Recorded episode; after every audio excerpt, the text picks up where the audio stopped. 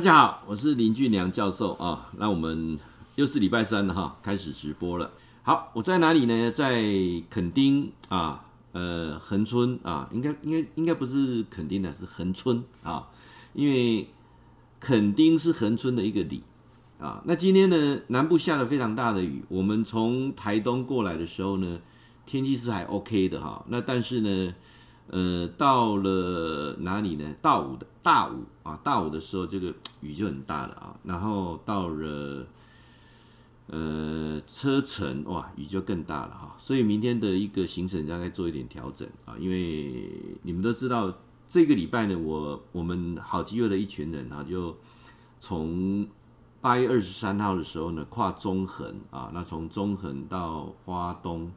那现在从花东又回到屏东恒春这边啊，那这是一个礼拜的旅游啊，一个礼拜的旅游。那很多人讲说，哎，教授你的旅游好像时间很长哦。那我今天就是整集当中都是要来谈旅游，那怎么样一个比较好的一个漫游的方式啊？那我今天大概分三个主题来谈啊，谈旅游啊，譬如国旅的一些美眉嘎嘎，那譬如说你一个人旅游或者伴侣旅游。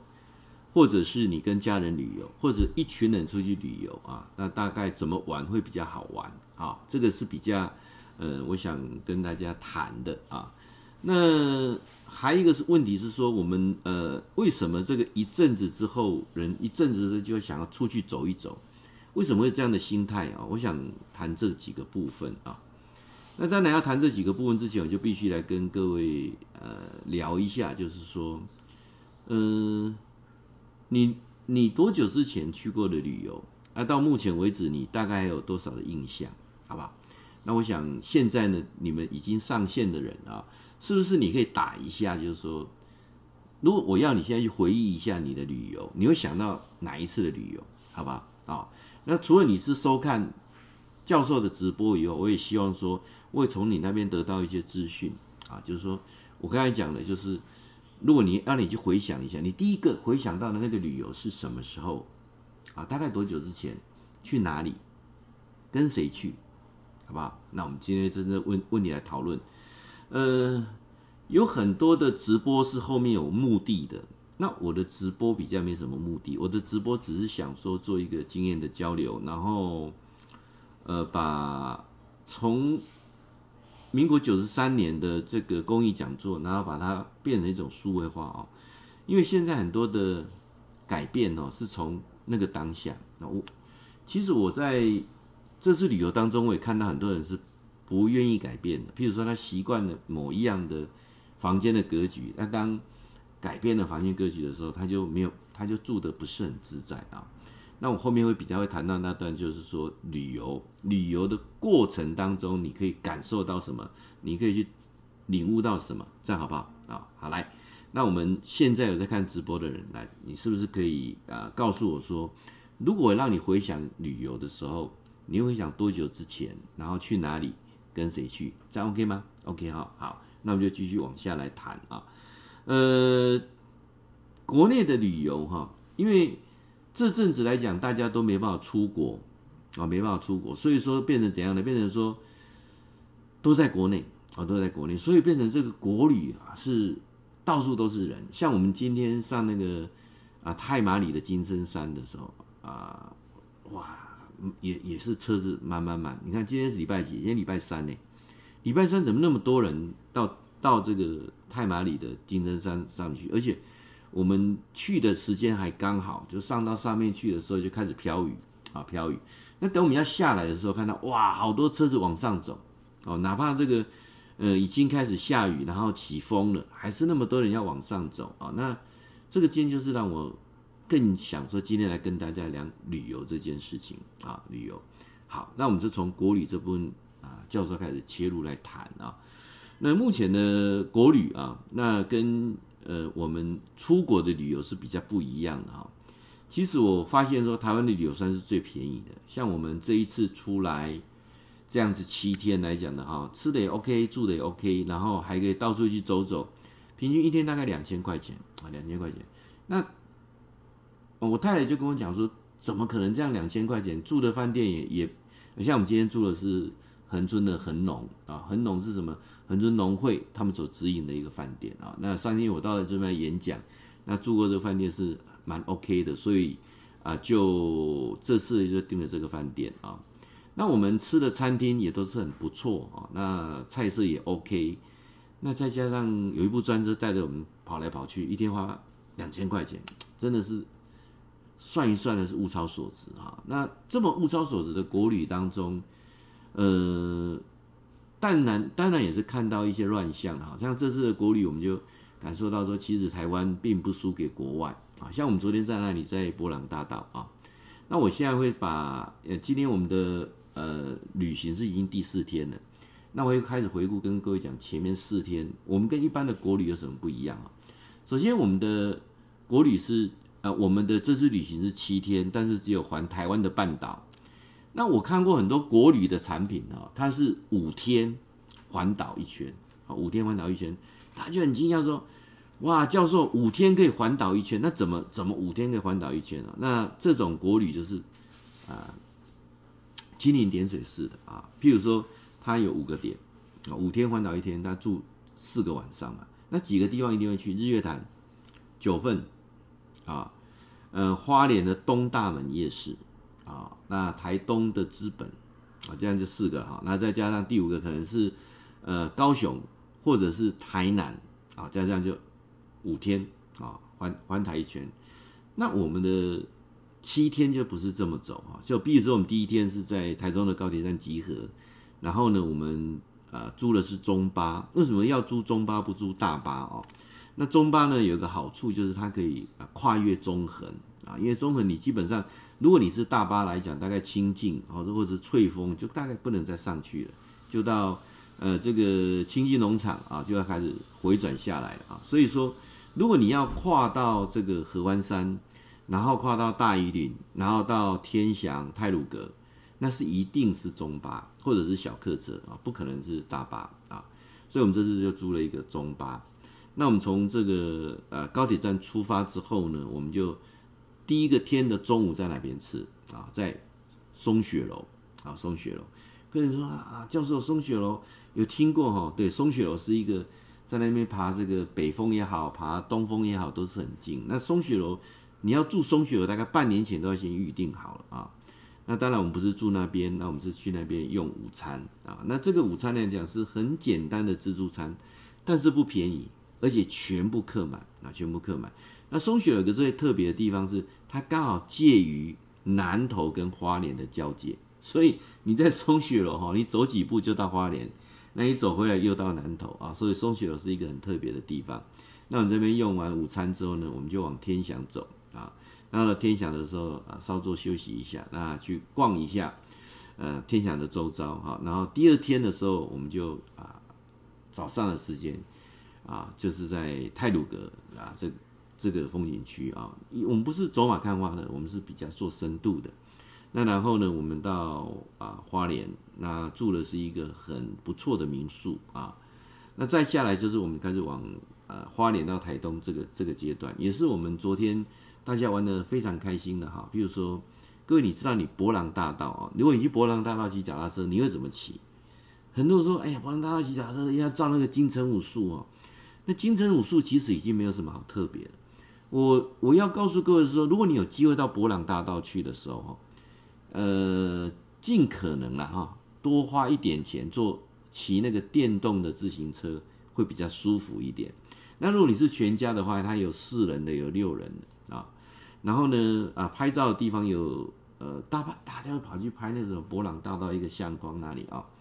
那现在以国旅这段时间来讲啊，基本上那个排队排得满满满啊。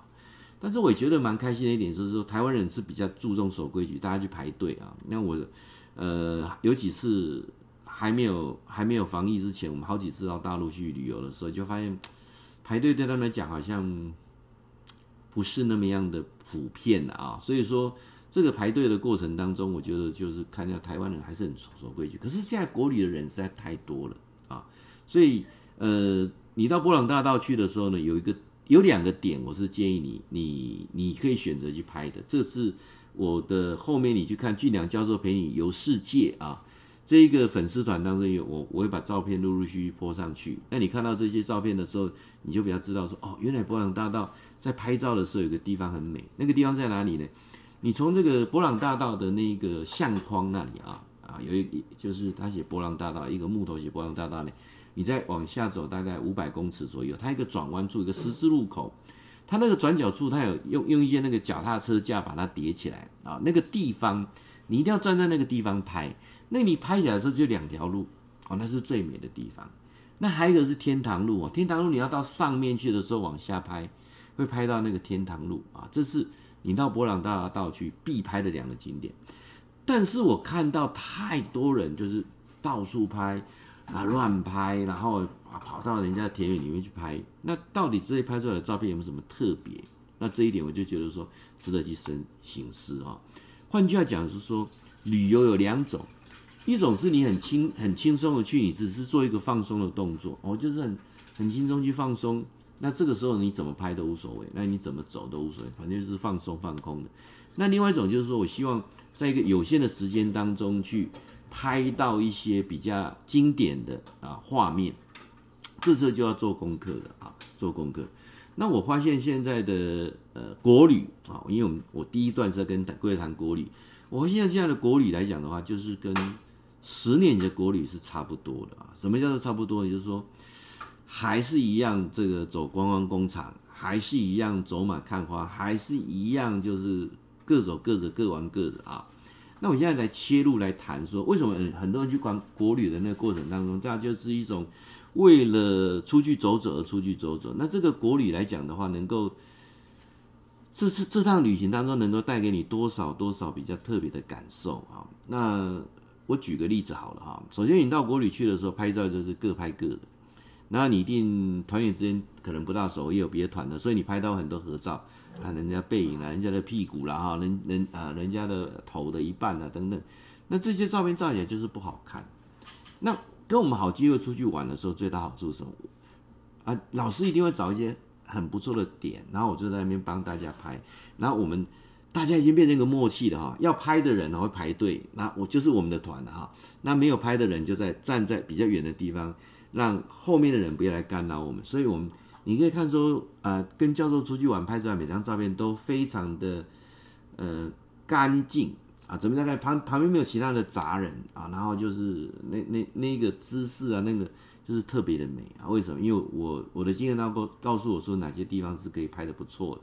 那这种情况之下，你可以在最简单的情况之下去拍到最经典的照片，然后多的时间就可以到处去走走啊、逛逛啊等等啊，那也比较有收获啊。那这是我们在有像拍照这个部分啊，像我们去云山水啊，那在寿丰这边有云山水，那边不是有一个这个落雨松，然后有几个石块，那变成一些小瀑布的河瀑布的一个落成在那边啊，很多人就踩着那个石块过去。像我们这次去的时候，大家团里就很配合。我们呃，所有人在那边呃，先一个一个过来，过来这时候呢，后面不跟上，第一个过来，第二个帮人家挡人，然后然后慢慢的一个一个过来，拍起来就是非常的美。那那个那个情境就是很美。为什么很美？因为真的是不是乱入了，没有一些人乱入啊。那呃，这个是我讲到说，你有没有个团体，大家愿意互助合作，从这开始啊，那。但是我们发现国旅当中就比较大家不熟，然后，嗯、呃，这次让我印象比较深刻是在啊、云山水那个落羽松的那几个石块那个过程当中，因为我帮团员都拍完之后啊，我就在那边再整理一下，因为有时候手机很容易满，像我今天要跟各位做直播的时候，我就把很多的照片要删掉，不然的话真的就满了，因为待会再把这影片录下来就满了，就很多照照片要把它删掉。那这些照片为什么要把它删掉呢？因为怕占记忆体。那所以我们出去玩的时候，我们就成立一个群组。那我拍的或谁拍的，我们就全部会丢到上面的相簿去啊。我我建议你那个群主不要直接丢上去，第一个丢上去很多啦。好，那如果丢相簿的话，它会比较不会那么杂乱，而且可以保存期比较久一点。那贴了这个这个相簿之后呢，就大家就去分享下载啊，那我就可以把这个。软体呃，这个记忆体就就就删掉一些啊。那我在删呃，就是我每次我把它传到相本之后，我就在这边删照片。那我就坐在那个落雨松的前面啊，就是你们去云山水走到最里面，有几个石块啊，我就因为帮团员都拍了，我就在那边删那个照片的时候，那刚好另外一个旅行团来了，他们来了就啊一大堆人挤在一起，然后呢，呃，第一个拍起来不好看，第二个就是有有有些人就是要往前挤，那个很危险啊，很危险。那加上说有一些。婆婆妈妈哈，她可能讲话就比较负面思维啊，她会怎么说？嘿哦，阿刚 A 的哈，你快别让他背人了哈啊，这个这个是比较呃负面的的的话了。那那当然前面那个听的单就不舒服。你看他你在拍照的时候，后面一个这样讲哦，就很不舒服。那拍出来的脸，那个那个那个皮笑肉不笑哈。那再来，那更有趣的，后面还有一个妈妈讲说。哎呦，啊，这用这石头，安尼足危险的呢。啊，那摆边啊，弄弄一个梯啊，给修起来，安尼行嘛较安全啊。那你就你就那个很很 O S，呃，就额头三条线，一只乌鸦就飞过去。为什么？因为就是说，这个树脂怎么怎么会这样子？那个那个美，那个落雨松的那个水流下来的美，就是那几个石块。他居然讲说，要不要弄一个铁把它铁栏杆把它焊起来，这样走比较安全啊。那所以说。我不是说这个不好啦，我只是说有时候你你跟一群人出去素质比较不一致的时候，你就玩起来就不开心啊。像我们这次出来玩，今天第四天了，我们到目前还没有唱过卡拉 OK 呢。真 为什么没有唱过卡拉 OK？因为唱的人很喜欢唱，但是听的人，除非他也很喜欢唱歌，但是他很喜欢唱歌，他没有在听你唱，他在等下一首歌，什么什么时候哪一首歌是他的？那这种情况就是互相。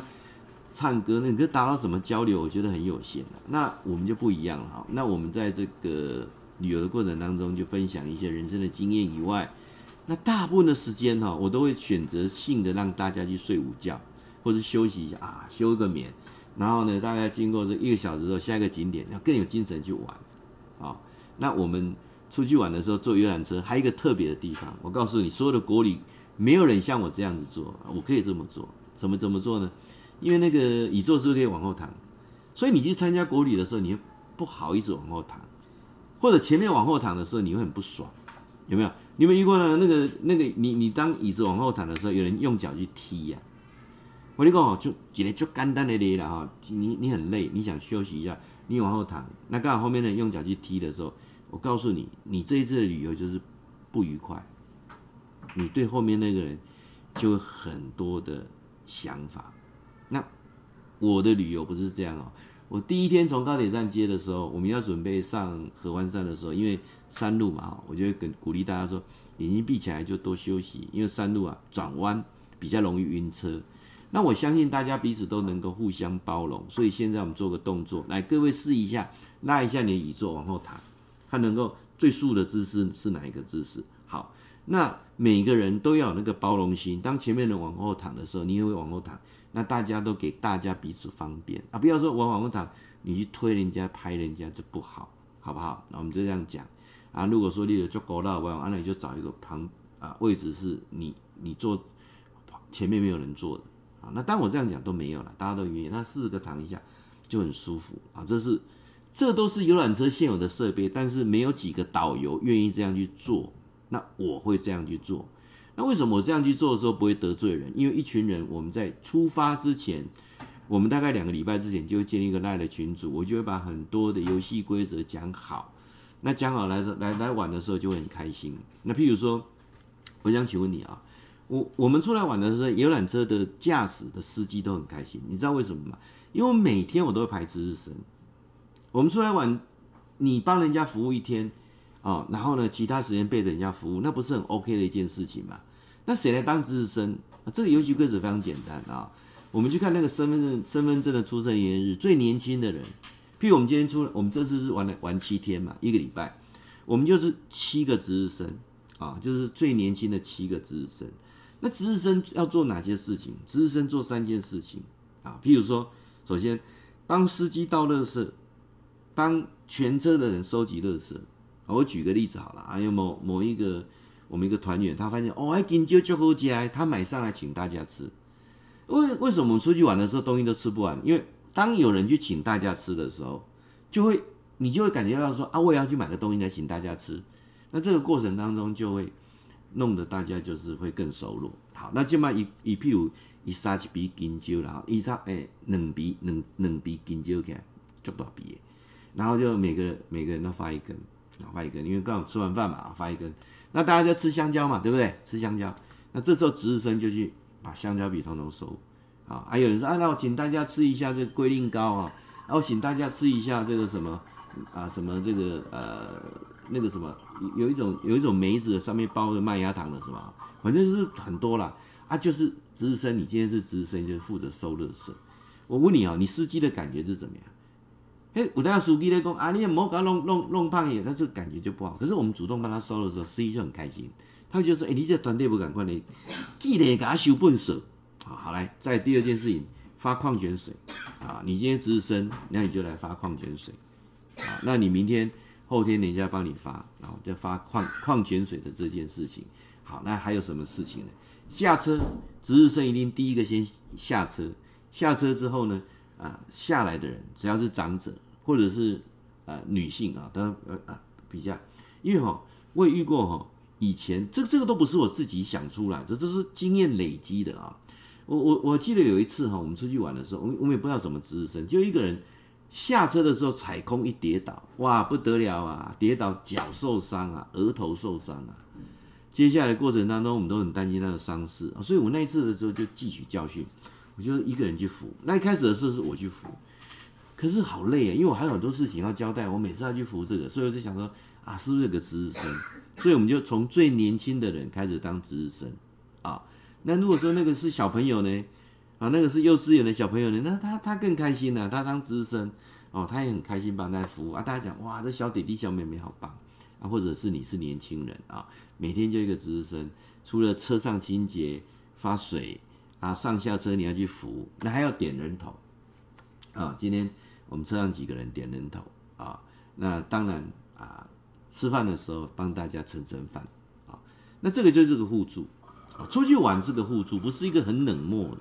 我我常常觉得那个出去玩是有时很冷漠的。我我记得以前我参加国旅的过程当中，那个水啊，有人就是拿两罐，那有人说哎呀，讲天然关系啊，改天又没搞，然后就看看看到啉水袂使要。那这个东西小细节就会起争执。我们当然不会这个这个样子，因为有个值日生的制度啊。好，那再来呢，我们啊出去玩的时候也会做简单的庆生啊。我们庆生不去搞那个什么。抹蛋糕啦等等，我们玩宾果游戏。每次玩宾果游戏，大家就玩得很嗨。好，那宾果游戏是很适合我们中年人玩啊。那呃，到底玩些什么？我不告诉你，你你改天来参加活动就知道了。这宾果游戏要搞这个保楼住啊，保留住。所以我在讲说，其实国旅是可以办不一样的。那再来啊，这国旅的过程当中，有一些也是比较为人所诟病的啊。那我想大家要体谅啊，体谅什么？首先，导游很辛苦啊，他没有任何的薪水，他唯一的收入就来自两笔，第一笔就是你们给他的小费，啊，给他的小费，所以他会后面先收。那俊良教授绝对会把这个小费都含在这个团费里面，我不会再让这样去收，啊，那个你感觉不好，我也很累啊。好，然后呢，呃，导游除了这小费以外，他最重要、最重要、最重要、最重要，讲三次就是很重要，最重要的收入就是购物。好，那我来今天又针对国旅这个部分来讲美感嘛啊。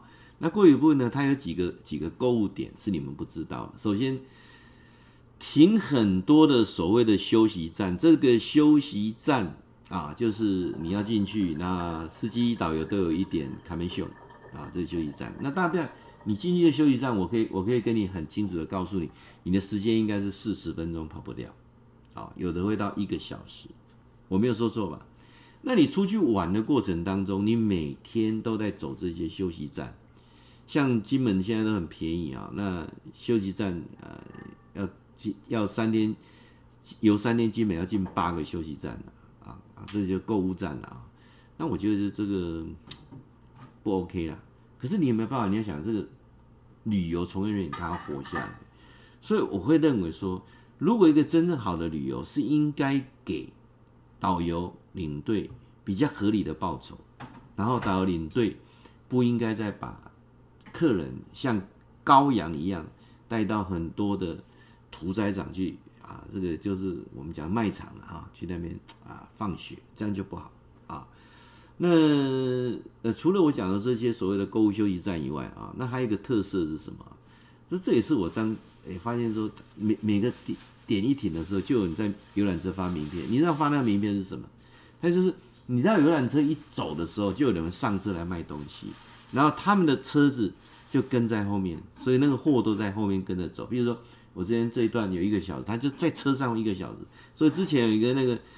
呃，原住民的美眉在那边卖那个山猪肉呢，山那什么肉干的哈，那个不是红起来嘛哈，那个就是类似这样的一个行销手法，就车走的时候，那他为什么可以上车？谁准许他上车？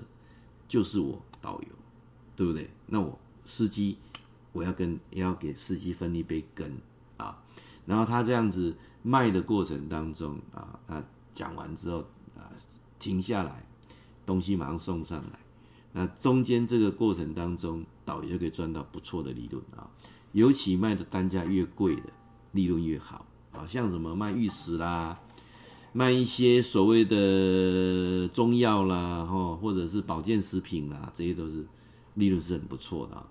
那你如果卖一些像食品类的，那利润就没那么好啊。所以我记得我们这一次在光复糖厂一停的时候，就马上有人在跟我们，他他很会搭讪的，一来讲，哎。我是不是见过你啊？我说我没有没有没有，有啦，去年有带过陆客团有没有？我说没有没有没有没有，我我只是跟人家一起来旅游的。哎呀，你不要客气了，导游啊，不要客气了。那我们的这个有一个产品来看啊，给嘎起啊，想要到上面来卖啊。那呃，司机讲说你要不要让他卖？我说我我就跟他讲，抱歉，我们这一团出来，已经上面的老板讲好，就是无购物的，那老板就是我了啊，无购物的啊。嗯、呃，我从司机那边侧面听到哈，这个利润是很不错的啊。应该讲你买一罐啊，我赚几罐；你别几管，我赚几罐，他那意思的对了哈。所以这导游是一个非常可观的一个一笔收入啊。好，那再来来讲的话呢，就是呃，我们只要到什么像什么什么样的卖场去，我们导游其其实都有一点油水了啊，都一点有有一点油水。那这个我比较。我不想不喜欢这样子哈，那当然我这样讲，可能有些人为了生存，他必须这样做。可是这个过程当中，就影响到旅游的品质，质跟量都会被被影响到。那我相信有各种不同的玩法。那为什么呃教授的团员他们为什么会很愿意跟我一而再再而三的出去啊？那原因我就不外乎这几点，就是我把呃。这个这一这一个旅游，我不会把它当工作，当工作我就做的很辛苦。那我们这次出来旅游的时候，呃，这司机第一次跟我们配合，他也是把它当工作在做。可是我跟我们玩三天之后，他现在已经变成我们自己人了。像我们刚才在恒春逛老街啊，哇，他就带我们去，来来，我传你来食葱油饼，带你来食这冬瓜柠檬，我带你来食这个什么啊，这个鸭啊鸭肉冬粉，然后带带你来食这这这。变成他已经是导游了，不知道是？他其实不是，他把我们当朋友，然后在传别人来被冲来讲讲讲讲，哦，那那个过程就很开心。这个就我觉得说比较不一样的地方。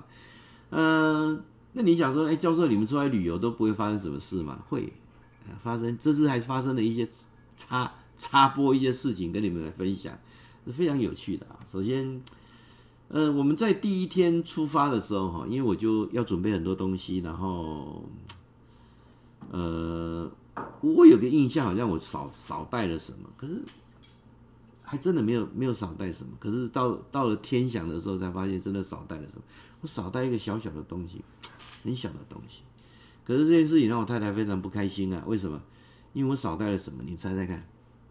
啊，我少带了我的行李箱的钥匙。这你 所以这七天的行李箱打不开呀，怎么办呢？对，钥匙没带啊。啊，我不是对号锁，我是那种海关锁的钥匙啊。这个皮，这个旅行箱还是新买的啊。哇，太太快俩工了，为什么？因为女人很多的保养品是放在那个行李箱里面的。那还有你你你怎么办呢？衣服怎么办？你到天祥了，晚上要洗澡了啊啊啊！行李箱打不开。哦，类似遇到这种，我因为我我记得什么东西带那个。呃，其实国内旅游是根本不需要锁行李的，可是已经惯性动作，你知道，那惯性动作就是钥匙一插一转啊，那钥匙就放在这个家里，没有没有带出来。好，那来各位，像这种事情本来是很糗的啦哈，但是我就把它当一个哎，我发现哈、哦，我我们今天不止谈旅游，发现哦，当一个人面对他自己的错误的时候，能够用一种很调侃式的的方式来叙述他的错误的时候，那就变成一种啊，我们讲说挖苦自己就是一种幽默。有些人为什么叫讽刺？他喜欢挖苦别人啊。那那你自己愿意把自己的犯的错误去把它很很调侃式的去把它讲出来的时候。再也没有那么大压力跟面子。当我这样讲，大家都笑翻了。说那高修你都，那你可能去说起无炸啊！我我叫我们站起来嘛，两边别来啊！啊，怎么办呢？啊，来，我们大家来集思广益啊！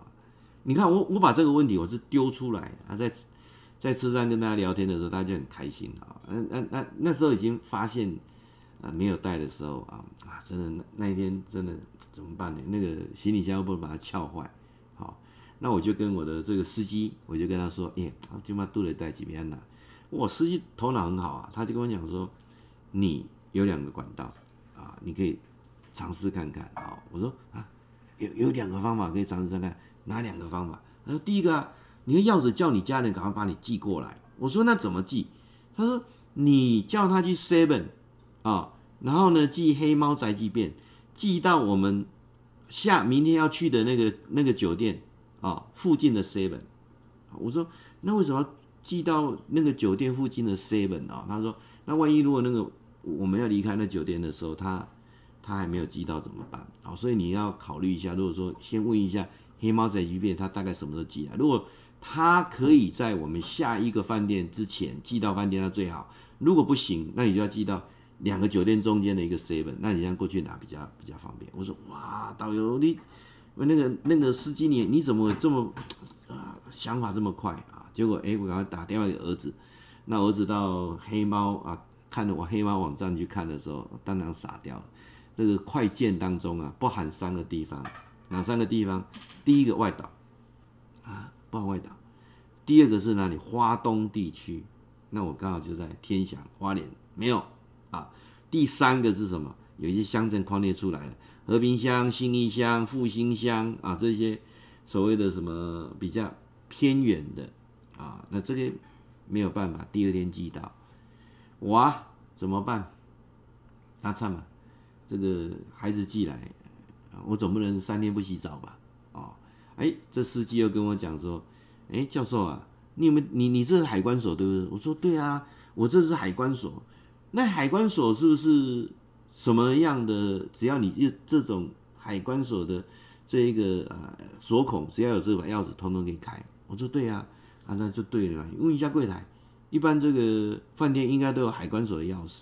我说哎呀对哦，问了这个天祥活动中心，那 天祥活动中心连一颗星那个标那个那个标记都没有，所以说你问他里面的小姐什么都不知道了，哦，什么都不知道，这样了解意思吧？那这个情况怎么办啊？那。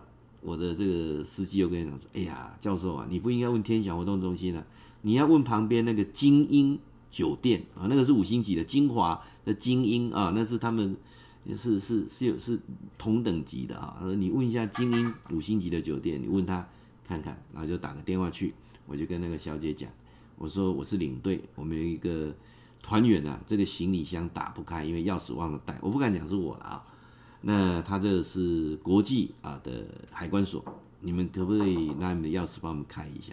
那小姐就愣在那里说：“ 我们钥匙，我们有这个钥匙吗？”他说：“有啊。”我就跟他：“有啊，你们五星级饭店都有一把这海关所的钥匙，万一客人打不开的时候怎样？”他说：“哦，真的哦。”那我赶快去问一下我经理啊，哎，他他也不知道这件事情，然后经理就跟我通电话讲说：“啊，林先生，我很郑重告诉你，我们五星级饭店不会有这种钥匙。”我说为什么呢？那我们很多这个国外的旅客啊，有这个海关锁啊，你们如果万一打不开怎样？你可以帮我们服务。他说：“哦，林先生，你误会了。如果我们有这样一把锁，哎呀，那那那就瓜连理架讲不清楚了。那不是每个钥匙、每个行李箱都可以打开啊？到底到了什么时候，我跳到黄河都洗不清啊？哎，听一下也蛮有道理的。所以说，我想哇，糟糕，那第二个机会又没有了啊！来，各位，我再重复说一次哈，教授。什么都带了，只有一个小东西没带，就是我那个行李箱。那我跟我太太两个行李是大的行李箱，我跟我太太两个行李放在同一个行李箱。那这个钥匙没带啊，那接下来几天怎么办啊？刚才讲到黑马草一遍，他不送花东，不送外岛啊。来，那我们刚才讲到说，那那接下来你说用海关锁，那五星级也没这个钥匙，那怎么办？啊，第二天我在车上啊，就就来讲这件事情啊，那怎么办？哎，人家就很简单说，呀，教授，这怎么没有很复杂？我说，怎么怎么没有很复杂？这很简单的事情啊，你就找个人来开锁就好了，三百块五百块红毯都啊，有简单嘛，开个锁，三百块五百块红毯那都好啊，行不行？哎。来讲到开锁，问题又来了，那我们就 Google 一下啊，看一下离我们这个饭店最近的啊，或者是我要去的景点最近的，然后呢，请他来帮我开锁啊。然后一问的时候才知道说，哎，这个开锁哈，各位拿去给他开，跟他来出来开价钱是不一样的，哇，价钱通通不一样。来，经验谈，你又学到了啊，来注意听哈，你去 Google 对不对？啊啊，花莲锁匠。Google 排在前面的啊，参考就好，参考就好。排在前面，你打电话去一定是最贵的，给他们几千块哦，回角色几千块哦。然后呢，哎，看看从七百八百啊，五百块，好开心的一个五百块的，我最后找到三百块的啊，所以你不要找它太上面的，那是这样的啊。那我呃本来还说三百块了，结果他听到说啊，你那个是啊。两两那个要这样咔打开，所以两边要开两次嘛，所以三百啊，算你五百就好了。所以记住哈、哦，呃，这个开锁啊，两个要五百。我说哎呀，这这是人客，安尼歹势啦。因为无你啊，要较俗，你就你就赶来我我我的锁店来开啊，跟人家坐自行车差不多啦。红毯红毯，哦啊这样咔就开了，啊、哦、你看。很简单的事情，有时候我们自己都想不通。我我我我我常告诉各位说，旅行不是在玩，旅行的过程当中是怎样？旅行的过程当中是让你呃不同的思维、人生的体验。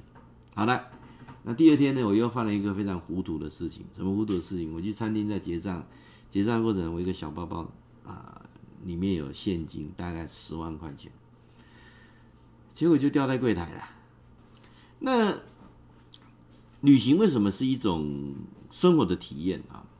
像我这个十万块的现金啊，就掉在柜台。那我等车子啊，呃，要往寿丰那个方向开的时候，开到一半，我就觉得哇，想什么东西没有拿，就摸一下，诶，我那一包最重要的钱没拿，赶快打电话，对不对？打电话的，这时候跟司机讲，司机掉头掉头，你要回一定要回去拿嘛，对不对？掉头。掉头的过程当中啊，哎，我们司机啊，还是真的脑筋转得很快啊。他想说：“李老师啊，我们去拿，但是这样整车的人跟我们去不好吧？我们刚好这样转头，光复糖厂就在那边，你是不是啊？让他们在光复糖厂吃一支啊鸡啊冰这样，吃一支啊鸡啊冰。哦，啊，咱去开去去餐厅提。我打电话去餐厅，餐厅讲说他要捡到一个包包啦，确定有跟我一一模一样的包包。好。”他说：“哎、欸，我们东西都没给你动哦，哇，好心就很蛮安的。台湾其实很这方面是你一般人，除非是很刻意的，不然他不会给你跟你拿。而且我我去到餐厅的时候，打开一看呢，那一叠钱都在，你也不用算了。我跟你讲，你真的不用算了。他要拿整叠整的拿走，他不会给你抽一张两张的。好，那他们就在那边吃冰等我，然后我就去拿，然后再回来。啊，那其实他们转头要下去吃冰之前，我就很清楚告诉他说，因为我的那个钱包忘了带。”忘了拿哦，那他们就哎呀，教授你忘了拿，那我晚上怎么办？我说晚上就睡车上怎么办？真的，大家就在那边笑啊、哦。好，那他们去吃冰棒，我就把东西拿回来。你看第二件事情发生这件事情，这是第二天发生的事情了。各各位，你不要想说我这样讲的很轻松哦，好像好像什么事都没有。当当这个行车的过程当中，我脑中已经出现好几个版本了。好几个版本呐、啊，几个版本，这十万块怎么办呢、啊？吃饭、住宿，这个都要钱给人家。我已经想到几个版本了。首先，第一个，信用卡，我相信有信用额度应该不止这十万块，没什么好怕的，不需要怕。十万块买个经验，值得。让你人生很多事情更小心。都六十岁的人了哈，啊，快六十岁的人都这种不小心，可以让自己反反省，值得缴学费啊。那第二个，我在想说，那我。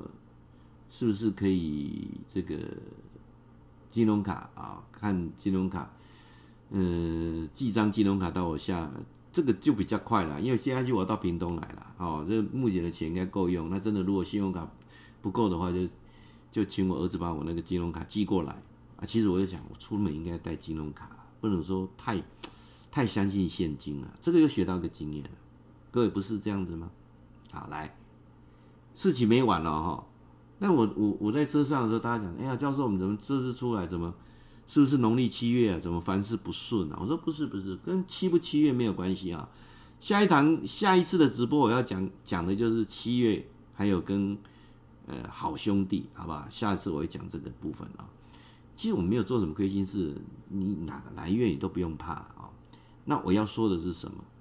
我会说说人生，尤其人生的旅途当中，难免有小小的波折。当每产生一次波折的时候，就是帮你挡一个煞，真的相信我，就是挡一个煞，不然呢、人生不能太平顺，太平顺的时候，大件大的事情就来了。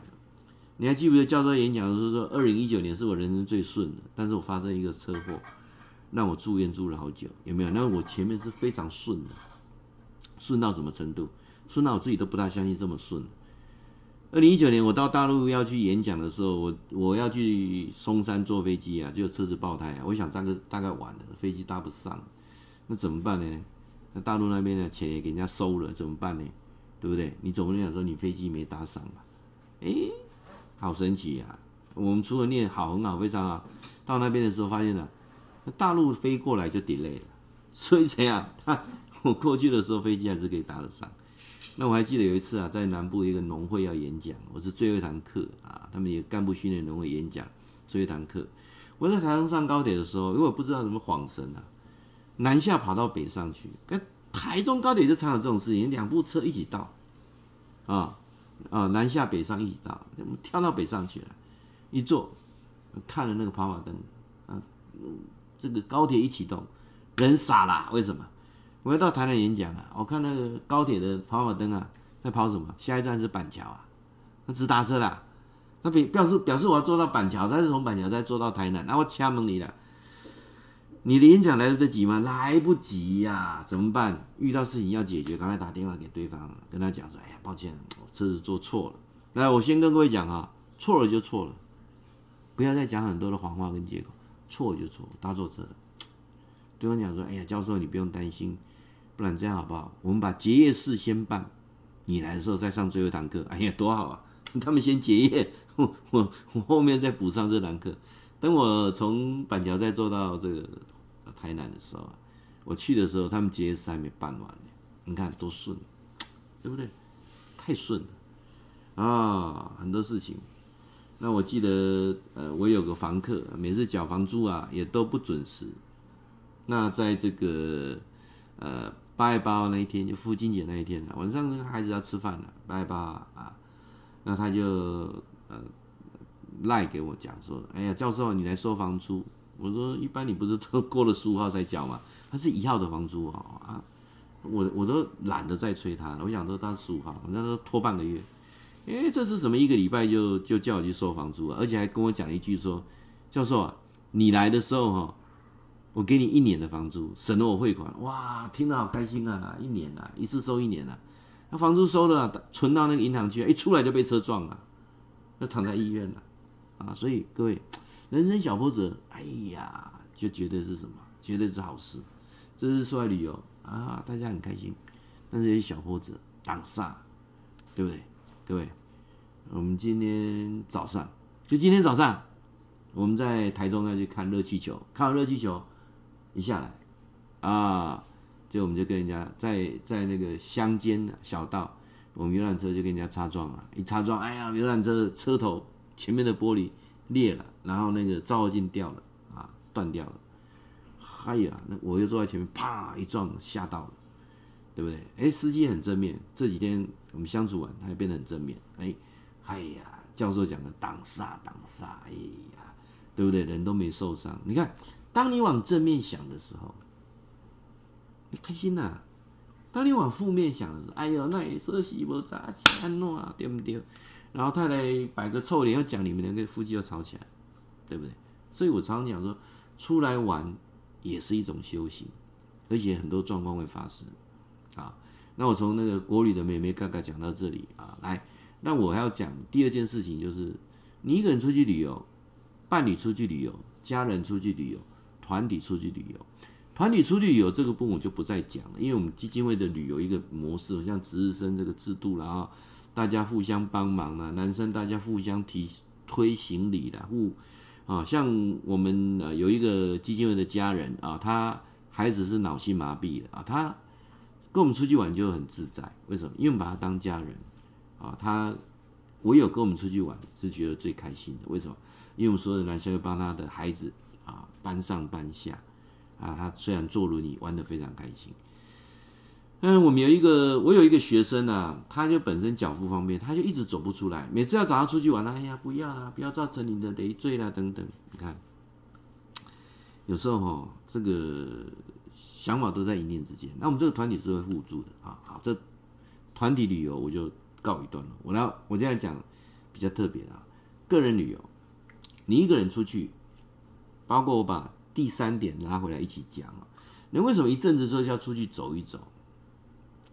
各位你会发现说，其实有时候我们人也是被关在笼子里面，每天固定工作，固定的上下班的路线，固定的吃饭，固定的午餐，固定的晚餐啊，固定去买什么早餐，固定的从事 routine 的工作，就是固定的你这个报表填写啦，什么，反正就是一个固定模式。然后固定去回来，然后固定假日干嘛？看什么样的连续剧？你变成一个固定，所以人是不能够被这样固定住的。所以他一阵子，大概多久啊？你要出去旅行一次，不是那个每个礼拜六、礼拜天、周休日那种，那个是放，那是休息啊，那不是旅行啊。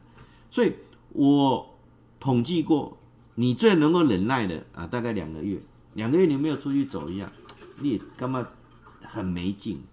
你三个月才出去走一次，那你发现工作效率更低。你半年才出去玩一次的，那理论上有玩没玩已经不是很重要了啊。所以说，人呢、啊、大概是六十天左右就一定要出去好好的放松一下自己。所以我今天谈了一个重点啊，你要规划你自己的旅游。那规划旅游就是，如果你是自己的啊，你可以像跟我们好基友这样出来，我们都是单男单女，大家玩得很开心。那另外不是，是你自己出去。为什么人要环岛？啊，那有几种理由，我觉得你参考一下。最简单的，悠游卡一刷，坐个区间车，没有目的性的，我觉得纯粹是放松，去哪都没有关系。没有目的性的旅游是一种非常放松跟沉淀自己的一个方式啊，也是流浪的，这样了解吗？那第二个是我固定的一个地方，我我希望去那个地方，但是去那边没有行程，那让你自己沉淀形式。这是我讲的个人旅游。好，那我们谈到说，那那那什么是伴侣旅游？伴侣知道吗？那伴侣旅游这个过程当中，就是我会比较建议不要摆得非常紧凑。像我很喜欢跟我太太做伴侣旅游，我们就车子开着到哪里去，那车上就可以聊一些事情，然后呃到某一个地方去的时候，又可以谈一些人生的看法跟观念。好，我再重复说一次哈，伴侣之间的旅游去哪里不是最重要的。而是借由这个机会，两个可以独处，然后可以去谈一些事情，这是伴侣的旅游。好，那第三种就是讲家人的旅游啊，家人旅游最重要的啊，注意听，如果你是长辈，你是为人父母的，那你要办这个家人的旅游，我跟你约好三张啊，不然你的旅游就是不愉快。我看到很多的那个旅游就是那边争吵。啊，那就是让气氛搞得不好。